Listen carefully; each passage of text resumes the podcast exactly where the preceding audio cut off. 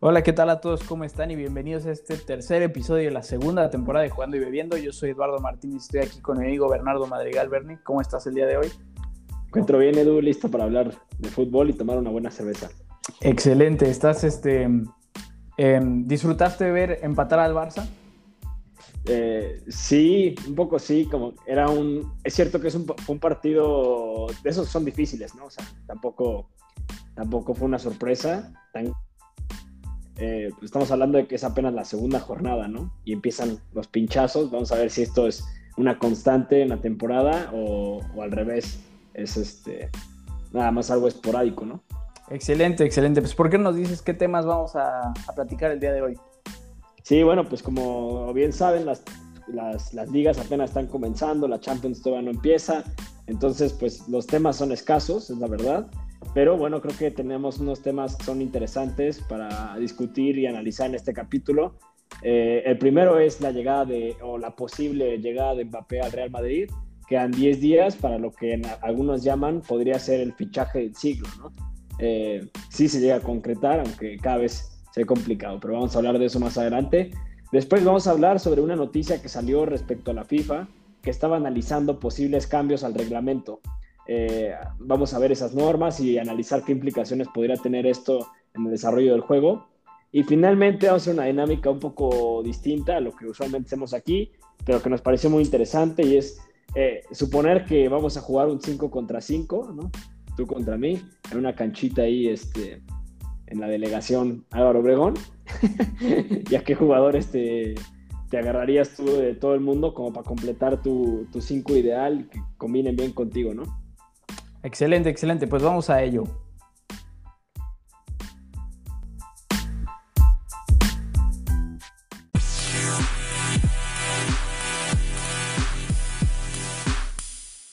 Bueno, y para empezar a hablar de estos temas, Edu, ¿qué, qué, qué vas a estar tomando tú? Sí, bueno, pues el día de hoy yo estoy tomando una cerveza que se llama Bitburger.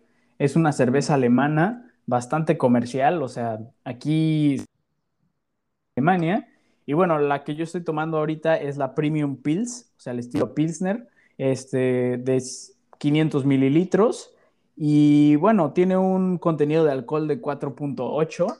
Eh, es una cerveza, este, pues bastante clara por, por cómo se ve, es muy tranquila, eh, tiene un color amarilloso, la verdad.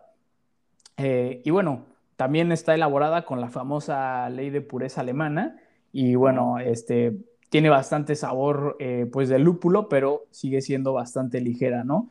Y digo, una de las cosas que a mí me gustan de esta cerveza es justamente el tamaño, ¿no? Que es una de las cosas que se reconoce aquí en es de 500 mililitros. Y rápidamente me voy con una historia como un poquito relacionada.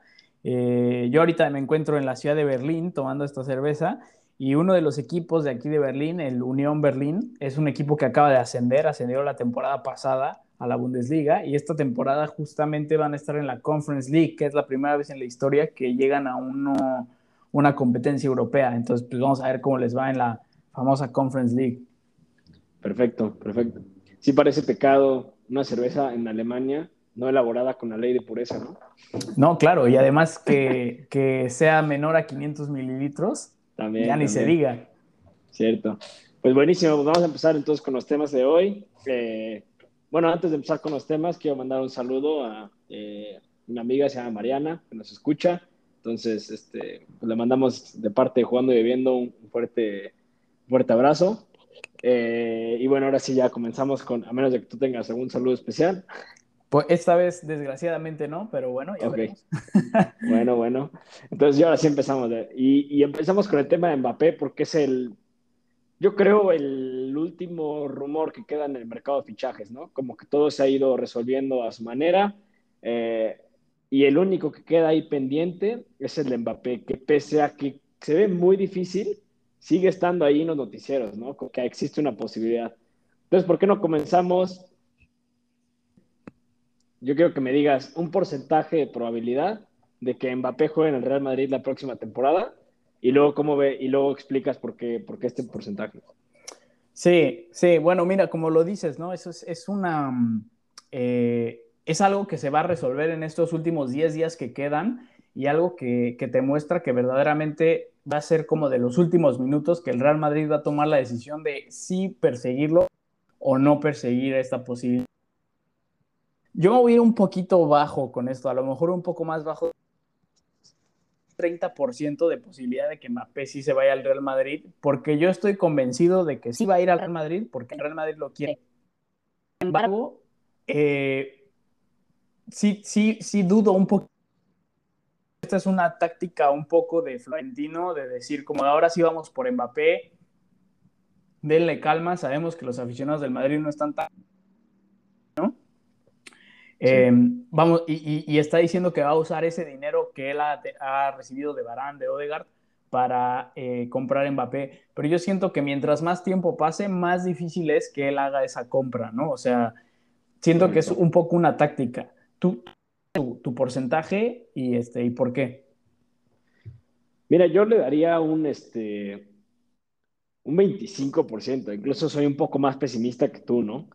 Eh, ¿Por qué? Yo creo que va por dos motivos. Uno, lo decías bien, lo explicabas bien tú, es el tiempo, ¿no? O sea, como que parece que los tiempos no están cuadrando, quedan 10 días y al parecer, por lo que escuchamos de las noticias, no hay negociaciones, ¿no? Eh, o sea, son 10 días en los que el Madrid está esperando a que el PSG diga como, está bien, sí queremos escuchar ofertas por él, y ya, pero 10 días para cerrar a un jugador así es dificilísimo. O sea, hemos visto ya, pues, nuestra corta experiencia de historia futbolística, pues que hay fichajes que toman meses, ¿no? Meses de estar negociando el salario, eh, las cláusulas, etcétera, como para pensar que en 10 días se puede resolver un fichaje de un jugador eh, próximo balón de oro, ¿no? Como lo es Mbappé, o sea, es, muy difícil pensarlo. Eso por un lado. Y por otro lado, siento que el PSG eh, no está listo para soltarlo, ¿no? O sea, como que no se les ve con una ansiedad como de, ah, tengo que venderlo ya o se me va. Eh, todo lo contrario, ¿no? Creo que ellos dicen, ¿sabes qué? Ya está la plantilla para el siguiente año y, ya, y, y, y aquí la cosa es que pues tienen una plantilla de lujo, ¿no? Que, que tiene muchas probabilidades de ganar la Champions, que es el objetivo máximo de este equipo, y soltar Mbappé ahorita, pero, sí, o sea, implicaría quitarse ese, ese, quitarse o bajarse ese pedestal de favorito para la Champions, tiempo para fichar un sustituto, ¿no? O sea, ya la opción de Cristiano ya es prácticamente imposible, Pogba ya parece ser que tampoco se va, entonces al final lo que queda es que el, el, el PSG sería este PSG con Mbappé o sin Mbappé, y yo creo que se la van a jugar por Mbappé, ¿no? Y van a, y van a tener un año completo para convencer a Mbappé, a base de billetazos, como lo habíamos dicho, de que renueve con el PSG, ¿no? Y eso a lo mejor le sale una mala jugada eh, a Florentino, que es a lo que te quería preguntar yo ahorita, porque ¿qué, te parece esta gestión eh, de Florentino eh, apostándole todo a, a, Mbappé, ¿no? Sabemos que las finanzas son apretadas, uno por pandemia, dos por el estadio, y, decide apostarle todo a un fichaje que podría no llegar, ¿no?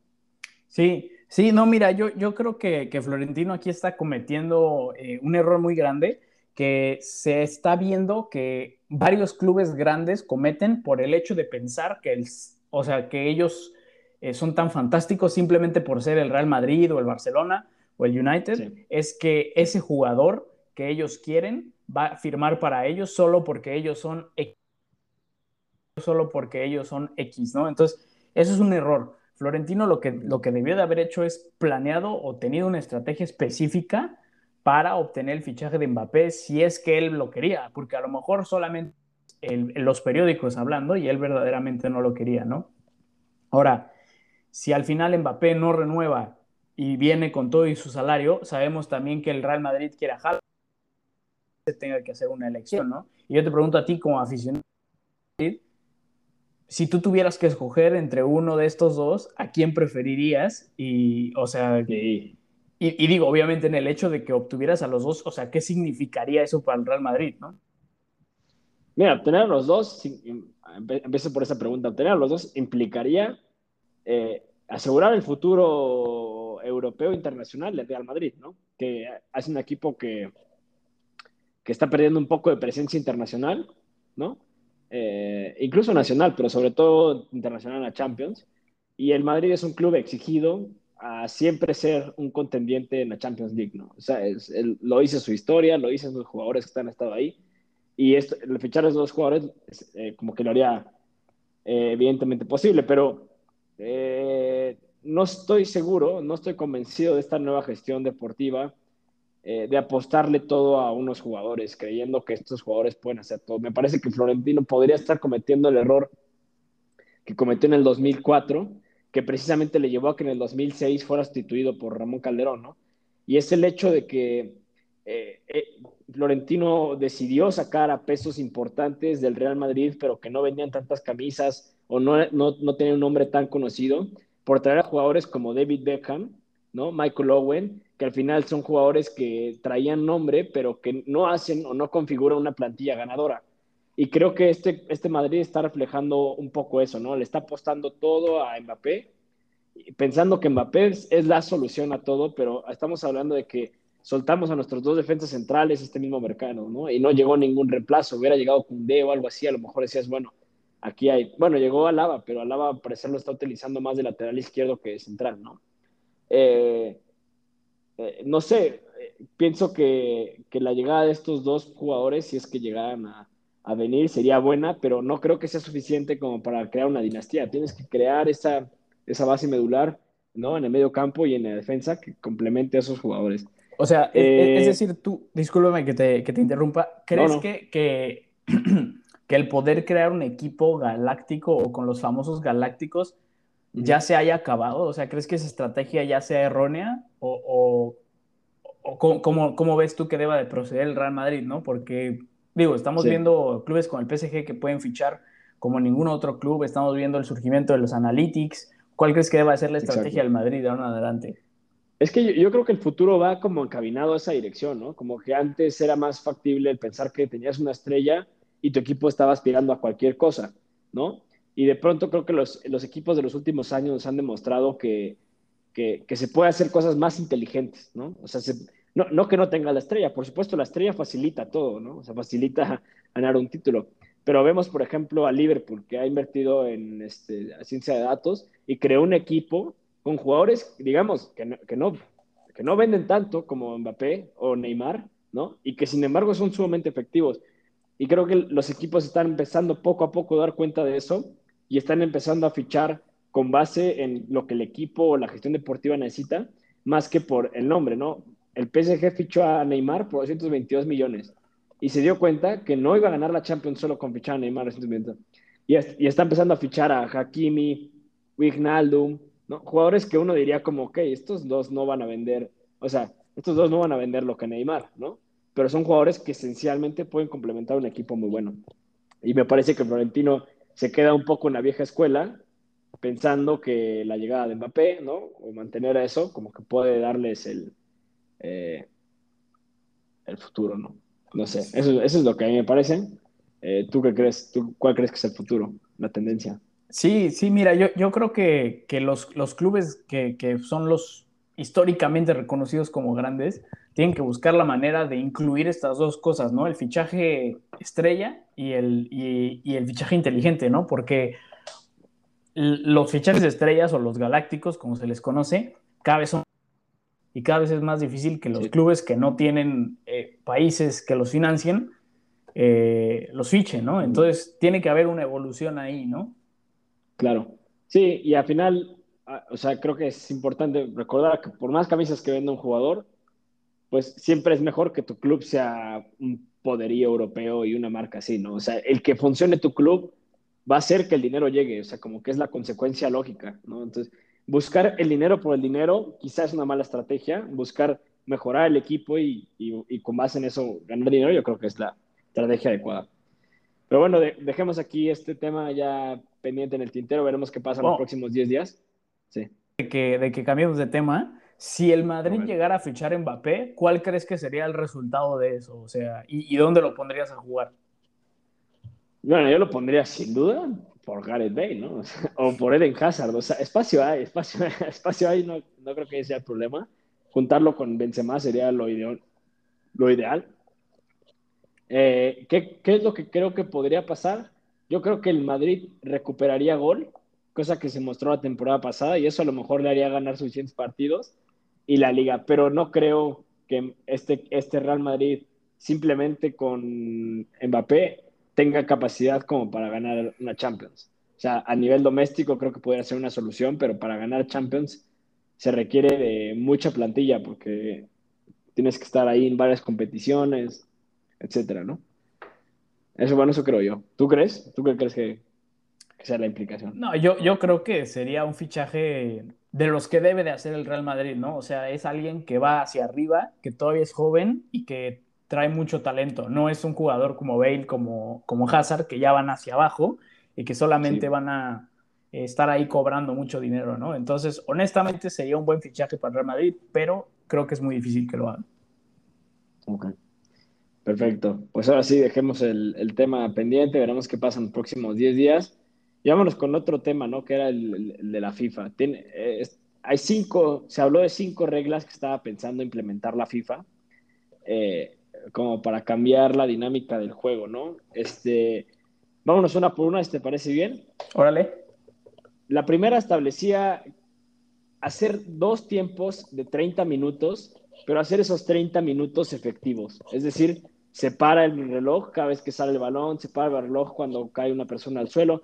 O sea, que sean 30 minutos de juego tipo básquetbol, ¿no?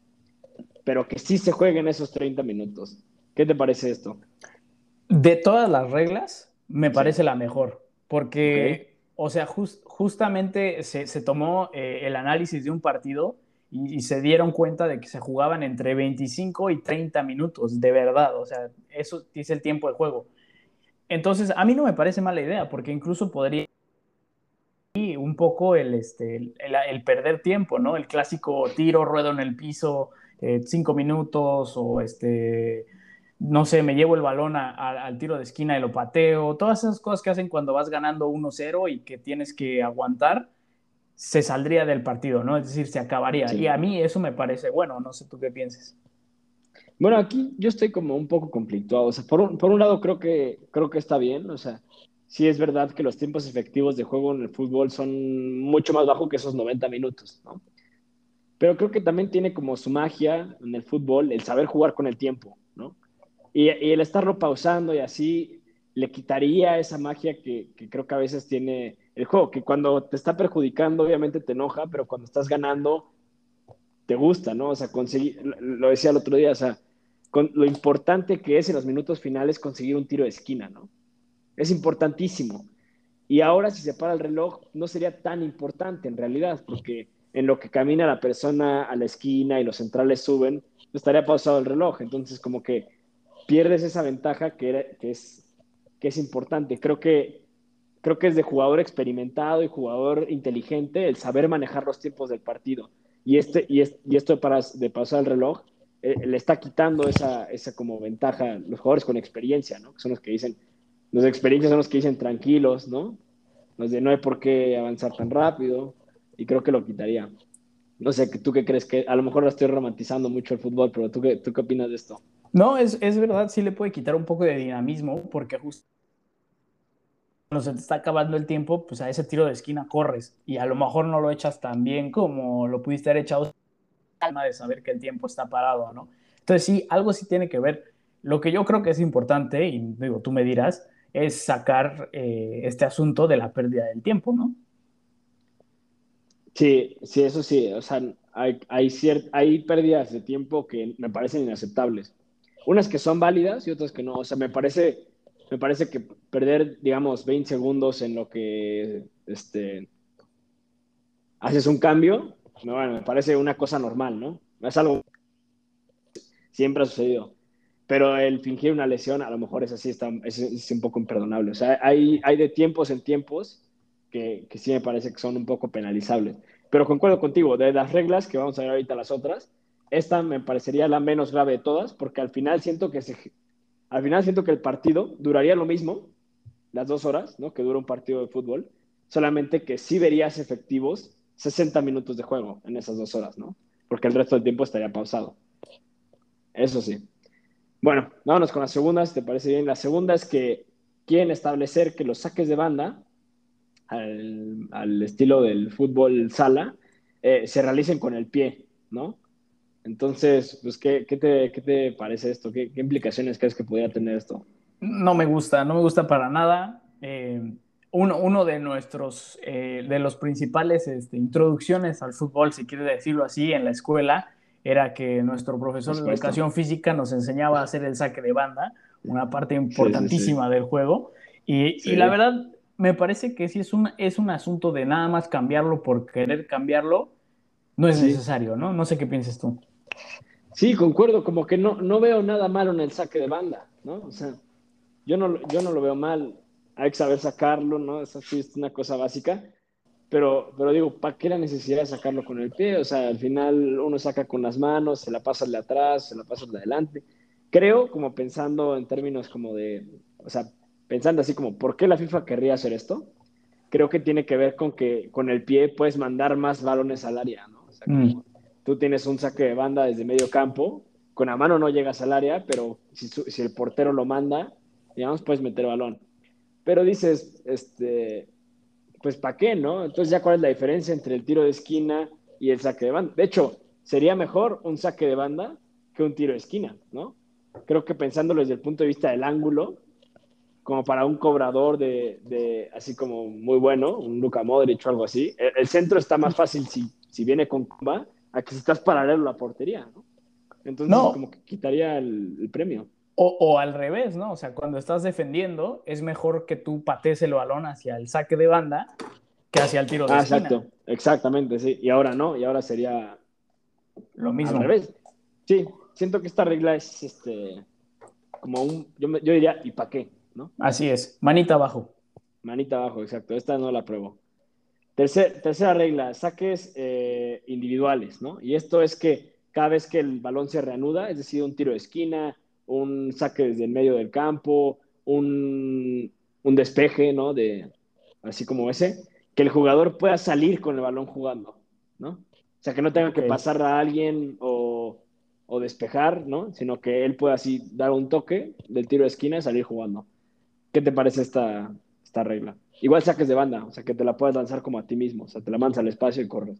Ya, volvemos a lo mismo, ¿no? Me parece como un poco ridícula, me, yo creo que, que, sobra y que es solamente querer hacer un cambio por hacer un cambio, ¿no? No creo que tenga ningún beneficio, eh, pero tampoco creo que tenga nada, nada, este, pues con lo que pueda salir mal, ¿no? O sea, no, no, no. no le veo la razón. Fíjate que yo sí veo, a, a diferencia de ti, o sea, no veo nada positivo y sí veo una cosa negativa.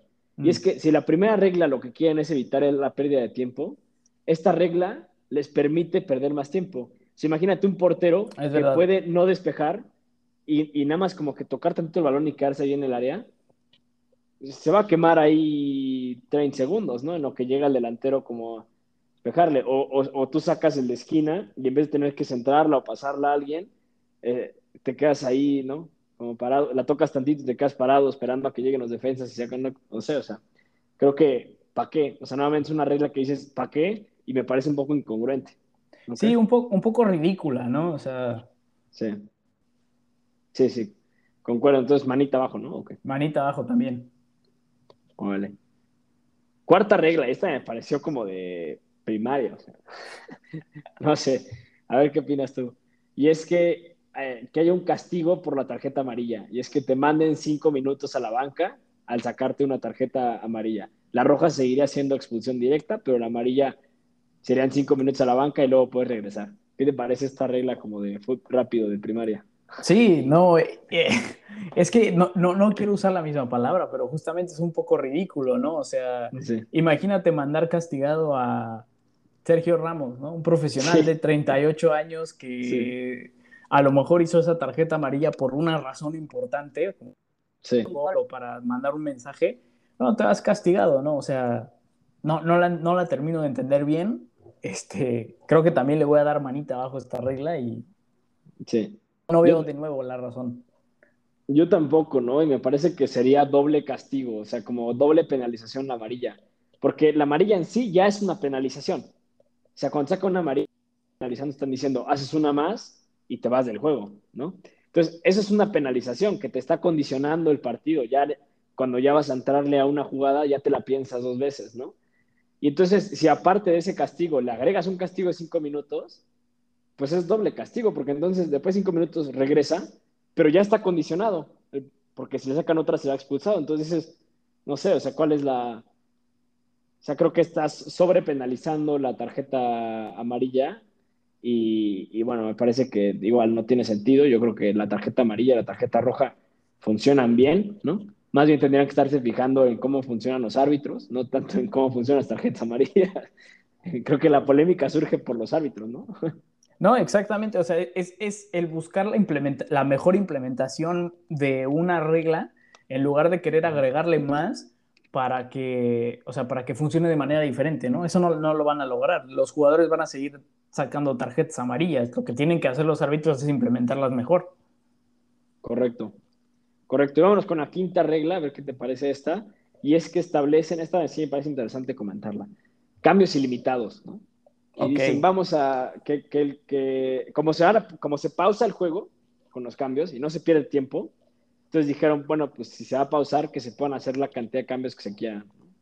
¿Qué, qué, qué, qué te parece esto, esta, esta regla? Me parece, una, me parece una regla interesante, ¿no? O sea, porque justamente eh, en los cambios son una manera de hacer varias cosas, ¿no? Uno, de cambiar el juego y dos, de hacer tiempo, de manejar el tiempo, ¿no? Y yo creo que con esta regla lo que pasa es que uno se pierde esa posibilidad porque ya, digamos, se detiene el juego y entonces ya haces tú el cambio, ya no puedes manejar el tiempo con eso. Y además, o sea, ya no necesitas tanta estrategia como para que un cambio te funcione. O sea, tenemos, tenemos eh, jugadores que son sustitutos de impacto, como mucho tiempo lo fue el Chicharito, como lo fue Oscar en su momento, o sea, y para eso se usan. Aquí estarías dando la posibilidad a un equipo de cambiar totalmente su once y que fuera algo diferente. Y eso, de entrada, afectaría mucho más a los equipos chicos con escuadras más pequeñas que a los equipos grandes como el City trataría hacer 11 cambios al medio tiempo, pero hay como a lo que no puede hacerlo, ¿no? ¿Tú, ¿Tú cómo lo ves? Claro. Sí, mira, me parece... Mira, primero voy a comentar sobre el punto que tú decías porque no lo había pensado y creo que tienes eh, toda la razón del mundo.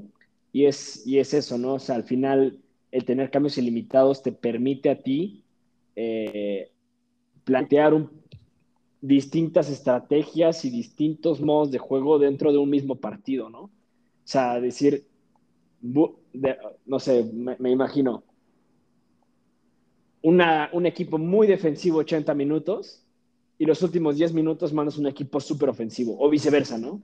Uno súper ofensivo, clavas un gol y cambias 11 jugadores y metes 11 que sea una base sólida y, de refuerzo. Creo que esto es un poco como... Eh, americanizado y no me gusta. No me gusta porque eh, le vas a quitar tu rol o roles a jugadores. Es una cosa como de americano, de fútbol americano, donde entra el equipo defensivo y sale el equipo ofensivo y luego entra al revés. Y entonces jugadores que actualmente son buenos ofensivos y defensivamente, como que ya no serían tan importantes, porque más bien tú dices, ah, tú eres mi jugador ofensivo, te meto cuando el partido requiera ofensivo y tú eres mi jugador defensivo y tal, ¿no? Y entonces, no sé, me parece que también tiene parte de, o sea, también es, también es parte de un buen jugador el saber defender cuando se tiene que defender, atacar cuando se tiene que atacar, pasar cuando se tiene que pasar el balón y así como que con estos cambios no me, no me, gusta. Y lo que dices, ¿no? O sea, al final, el que tengas una plantilla más grande, eh, sin duda hace que tengas una ventaja mucho más grande que el resto. Entonces, tú decías equipos chicos, pero incluso entre los equipos grandes, yo pienso, ¿cómo puedes competir tú eso contra un club de jeques como es el, o de Petromoni, como es el Manchester City? O sea, al final uno se beneficia de que el City solo puede hacer tres cambios, porque si planteó mal el partido Pep y solo tiene tres cambios, puede que te salga bien y ganes el partido, pero si puede cambiar 11 jugadores en el medio tiempo, tienes que, tiene que ser tu plantilla contra 22 del City. Es difícil, ¿no? Y, yo nada más agregaría algo, eh, y es que me pareció muy interesante que en la pandemia, cuando recién reanudó las ligas, en la pandemia, se aprobaron esta regla de que pasaba de 3 a 5 cambios, ¿no? Sí. Eh, y sin embargo, eh, leí un estudio muy bueno en el que mostraban que en promedio los técnicos y los equipos continuaron haciendo este, dos, máximo tres cambios por partido. Muy difícilmente veías un equipo que cambiara cinco jugadores, ¿no? Y cuando preguntaban a algunos técnicos, yo me acuerdo cuando le preguntaron a Zidane por qué solamente hacía tres, si veía jugadores cansados ya en el campo, y dijo, es que yo planteé un partido con ciertos jugadores. Si mandas cinco cambios, más bien es que no supiste plantear el partido, ¿no? O sea, más bien es, una, es un fallo del técnico. Si tuvo que cambiar a medio equipo, es que no, es que de plano, no, o sea, no, no, terminó siendo lo que esperaba. Lo que me pregunto aquí, te, hago, te extiendo la pregunta a ver si te parece es, imagínate que hicieran ilimitados los cambios, ¿no? Eh, ¿Sí crees que habría una tendencia a cambiar mucho más o crees que los se mantendrían? O sea, se, pasó de 3 a 5 y vimos que se mantuvieron en 3. Ahora, que pase de 5 a 12, ¿seguiríamos viendo 3 o tú sí crees que ahí sí ya cambiaría? Mm, yo creo que si tú le das la oportunidad a un técnico de hacer varios cambios, va a empezar a tomarla, ¿no? O sea, y como lo decías, pasa a ser algo como de americano, a lo que puedes tú meter cinco jugadores a un tiro de esquina, a los altos, ¿no? Y luego sacarlos. Pero yo sí creo que el hecho de hacer más de tres cambios, sí cambia totalmente el equipo que está dentro y entonces incluso te puede afectar. Por eso no se ven tantos cambios, ¿no? O sea, tú puedes sacar a un jugador medio defensivo que ya esté cansado y por el hecho de hacer un cambio pones a un medio no tan defensivo y entonces ya se te fue el control del medio campo, ¿no? Eso puede pasar. Entonces yo creo que vamos a, o sea, se seguiría viendo una tendencia de los pocos cambios. Dudaría mucho que alguien hiciera más de cinco cambios incluso si esa regla continúa. Pero, pues qué, manita arriba o abajo. Yo a esta le doy este, abajo, Yo también le doy manita abajo. Que, que, continúe, ¿no? O sea, como si no está roto, ¿para qué lo, lo reparas, no? Exacto, exacto. Creo que funciona bien. No hay por qué cambiarle.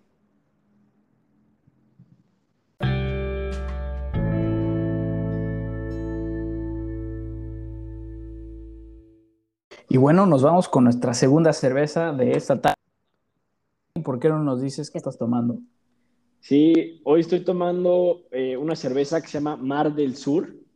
Eh, es de la cervecería Escollo, Escollo, sí, Escollo, eh, que mencioné en el capítulo pasado, ¿no? Que es una, cervecería local de la Ciudad de México que, que, digamos, tiene como 10 años en el mercado aproximadamente, creo que era 2009, 2010, que había empezado y que tiene una amplia variedad de cervezas, honestamente. la vez pasada tomé una eh, estilo japonés, ¿no? Que aparentaba algo así más asiático.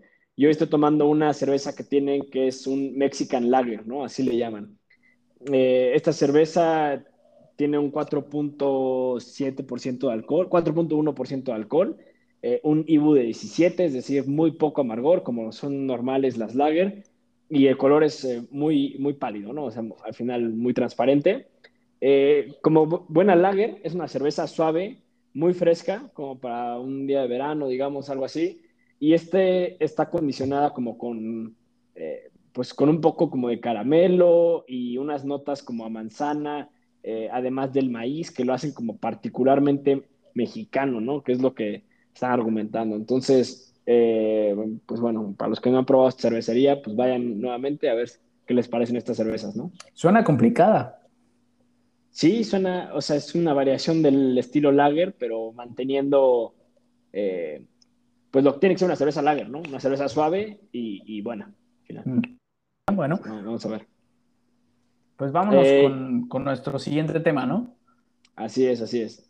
Y nuestro siguiente tema era un equipo de cinco, ¿no? Nosotros conformamos un equipo de cinco, cada uno, eh, y ver con quién, quiénes completarían tu, equipo y, por qué esta elección, ¿no? Entonces, este, ¿quiénes, vámonos, por posiciones o cómo? No, vámonos con la primera pregunta. A ver. Estás jugando, ¿no? Ya de ahí nos vamos construyendo. Sí, yo, yo escogería la posición de mediocampista. Ok, ok. Es la que me gusta ocupar en la vida real. ¿Tú? Yo me puse de nueve, la verdad. Este, okay, okay. Cuando yo empecé a jugar, jugaba ahí. Después perdí un poco de velocidad y de talento. Entonces me fui echando cada vez más para atrás, pero me puse de nueve en esta, en esta alineación. Em, Perfecto. Ahora, antes de hablar de los jugadores en sí, porque es, o sea, un poquito qué estilo jugarías, por qué tú te pones en esta posición, etcétera. Ya. Sí, mira, el estilo que yo, yo, yo me puse mediocampista, la formación es un defensa, bueno, un portero, un defensa, dos mediocampistas y un delantero, ¿no? O sea, quiero un medio que me esté complementando ahí porque la posición de mediocampista a veces eh, es un poco complicada. Eh, y, el estilo de juego que yo quiero es, este, o que me, me, gustaría a mí es siempre una defensa sólida, ordenada, ¿no? O sea, al final necesito un líder en defensa, ¿no? Las personas son como tímidas y son defensas, como que no me parece que tienen mucha esencia. Tienes que ser muy confiado, que ahorita vamos a ver quién escogí, etcétera. En la portería tienes que tener una garantía, alguien que, que te cumpla. Y el medio, el medio campo, a mí, a mí me encanta la posición del medio campo en general. Y creo que la, la esencia del medio campo es proveer de pases buenos al delantero, pero también como que brindar cierta magia, ¿no? O sea, mientras más artístico lo hagas, eh, más, eh, mejor espectáculo es para, el espectador. Entonces mi medio campo es así, creativo, dinámico, eh, no, es, no, es, tan rudo, no es tan físico, pero es, es creativo. Y mi delantero es alguien que, la, que, que las tiene que clavar. Es alguien que, que, le das una oportunidad, dos, y te las clava, no puede fallar. ¿Tú cuál, es tu, cuál es tu formación? ¿Cuál sería como tu estilo de juego? Sí, pues mira, yo puse la misma formación que tú. Tengo un portero, un defensa, dos medios y yo pues al frente. Y escogí un equipo que puede hacer dos cosas. Uno es pasar bien el balón y dos, este, proveer al delantero, que pues obviamente es aquí tu servidor, de balones, ¿no? Y no solamente algunos balones, sino es un equipo que puede proveer, todos estos jugadores tienen la capacidad de proveer al delantero de varios, de varios balones. Y esto pues como de casi casi spamear balones para que ya sea, tienes 20 y vas a clavar dos, ¿no? Pero como estás teniendo tantas oportunidades, pues entonces tienes la capacidad, bueno, de meter algunas, ¿no? Entonces, este, sí, y bueno, son puros cracks en la cancha, como ya lo podemos ver. Ahora sí, vámonos con el portero. Eh, ¿Quién escogiste? Yo escogí a Gianluigi Buffon. Oh, ok, ok. Aunque ya está en el Parma, ¿eh? Sí, ya está en el Parma, pero... Bajón. Ahorita te explico por qué, ahorita te explico por qué. Ok. Yo fui con Manuel Neuer. Ok, ¿por qué te gustaría jugar con Neuer? Yo siento que Neuer en un equipo de cinco sería fantástico porque sería un jugador más, ¿no? Entonces tendría la capacidad de portero, pero además la capacidad de ser un jugador más dentro de la defensa, de pasar un poquito más el balón y como te digo, es necesario en este equipo mover el balón. ¿Tú por qué te fuiste con Gianluigi? Yo me fui con Gianluigi por, por, o sea, me encantaría haber jugado con Buffon por dos motivos en particular. Uno, porque es un jugador que creo que disfruta mucho su posición. O sea, le encanta ser portero, celebra cuando para un balón, ¿no? Cosa que es poco común en porteros, ¿no? El ver que ellos celebren cosas y él sí lo celebra, como que tiene, tiene mucha pasión por el fútbol y al final esa pasión es contagiable. Y entonces me hubiera gustado. Y, y otro es porque al final es un líder experimentado, ¿no? Entonces en una posible tanda de penales o cosas así, creo que el que mantendría la calma, el que sabría qué hacer, es en todo caso el Gianluigi, ¿no? Obviamente había pensado en otras opciones como Iker Casillas, que me hubiera gustado por los mismos motivos, pero pues ese ya se nos fue. Este, bueno, se retiró. O, sea, sí, se, retiró, porque con él no se sabe, ¿no? sí, sí, sí, sí. y tiene que ser alguien actual, ya sé que está en el Parma, ¿no? Ya, ya no es lo que era Buffon antes, pero creo que la experiencia y las ganas de jugar siguen eh, intactas. Ok, ok. Bueno, pues vámonos más para adelante. ¿Quién es tu defensa? Mi, mi defensa, sin duda, es Sergio Ramos. O sea, este sí es.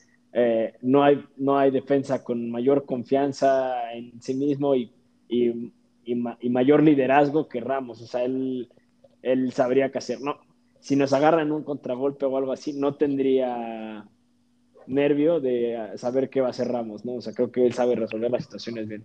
¿Tú? Yo me fui por Rubén Díaz, otro jugador que, este, pues que puede pasar muy bien el balón, que puede distribuirlo bien, que obviamente pues es veloz todavía y tiene la capacidad de pues, jugar eh, pues en este equipo, ¿no? Que lo, que, pero además es un jugador que pues en sí, en sí, o sea, sí tiene liderazgo, pero no tiene tanto, ¿no? Entonces, Siendo que supongo que yo sería el capitán, pues todavía puedo gritarle, ¿no? O sea, oye, haz algo, ¿no? A Sergio Ramos no le podría gritar. Sí, no, es verdad, es verdad. Pero bueno, y por eso lo escogí a él. Buena elección, buena elección. Ahora vámonos a tus medios, mediocampistas. ¿quiénes son tus dos mediocampistas? O bueno, sí, sí. Sí, este está, dos de una Sí, e, este está fuerte. Yo me fui con Tony Cross, uno de ellos, y el otro es Bruno Fernández. Entonces, es, una, es una buena media porque siento que, bueno, Cross es más de tirar de lejos, distribuir el balón, y además está con Bruno, que es alguien que también puede encontrar ese pase, pero que además puede clavar goles, ¿no? Entonces, este, pues yo siento que es una media bastante balanceada y, este, y, que pues puede, puede eh, hacer un buen partido, ¿no? Ahí. Ahora, además de ti, ¿quién es tu otro medio? Mi otro, bueno, antes de los que comentas, sí sería una media fantástica la tuya, honestamente. Eh, Está padre, ¿no? Creo que yo también pensé en Tony Cross por un momento, porque es que ese es el mediocampista como eh, como por excelencia, o sea, como prototipo, como si lo hubieran hecho en un laboratorio, así como que los alemanes dijeron, necesitamos un mediocampista y sacaron a Tony Cross, ¿no? O sea, la sabe distribuir, tiene 95% de efectividad en sus pases, le pega de lejos, o sea, si, si, quieres aprender a ser mediocampista, yo creo que tienes que ver a Tony Cross. Y luego Bruno, pues tiene magia, ¿no? Al final, este, una chispita o algo así y te clava gol o asistencia, es un jugador sumamente efectivo. Está bien, buena tu media. Y luego yo, al final decidí no irme por Tony Cross y irme por un ídolo mío que es Luka Modric. Este jugador que creo que me, me identifico mucho con él porque es un jugador que, que, le gusta hacer cosas distintas, ¿no? Y que le gusta ver esa línea de pase distinta a la que los demás ven y hace cosas como bastante lujosas y, y también sabe pegarle de lejos, ¿no? Creo que es un jugador fantástico que asombra cada vez que lo ves jugar y así me gustaría que sea este equipo, como te dije haciendo magia de medio campo, ¿no? Ok, ok. Y bueno, que en mi delantera soy yo y en la tuya, ¿quién es? Eh, mi comandante. Ah, ok, ok. Sin duda. Yo pensé que te ibas a ir por Lewandowski. No, no. Mi comandante, creo que si tienes que confiarle. Bueno, Lewandowski también lo hubiera cumplido, pero al final tengo un poco más de cariño por, por el comandante que por Lewandowski, por jugar en mi equipo, pero creo que si hay que confiarle un tiro a alguien o así, yo es cristiano, ¿no? O sea, minutos finales tú le mandas un centro y dices no me, no me falles y no te va a fallar, ¿no? pues interesantes equipos, ¿no? Sí, sin duda, unos equipazos. Bueno, pues ya nos dirán ustedes en, este, en los comentarios qué equipo creen que ganaría en un partido de 5 contra 5. Y bueno, nos vamos ya a lo que es el último tema de este podcast. Ajá. Ahora, ahora no podemos probar la, la, cerveza que probó el otro, pero ¿qué te pareció tu cerveza? A mí me gustó, me gustó, creo que al final, este, pues como bien lo dice la descripción, es una cerveza lager, para que le guste el estilo lager, que yo creo que la mayoría de la gente, ¿no? Como para tomar así curioso, casual, digo. Eh, es una buena cerveza porque tiene este toquecito caramelo medio frutado que la hace un poquito más fresca, distinta que, que el normal, ¿no? O comercial. Entonces yo la pruebo, la recomiendo. Eh, ¿Tú, la tuya? Sí, este, mira, la Bitburger es una cerveza muy directa, ¿no? O sea, es así que una clásica cerveza, una clásica Pilsner, se toma en el Biergarten o este, pues con amigos o así. Es bastante buena. No la, no la califico como de las mejores que he tomado, pero es una cerveza bastante tranquila y bastante buena. Entonces, pues sí la recomiendo. Perfecto, pues a distancia. Salud.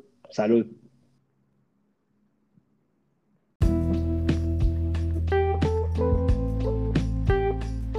Bueno, pues muchas gracias a todos por escucharnos. Esperemos que les haya gustado.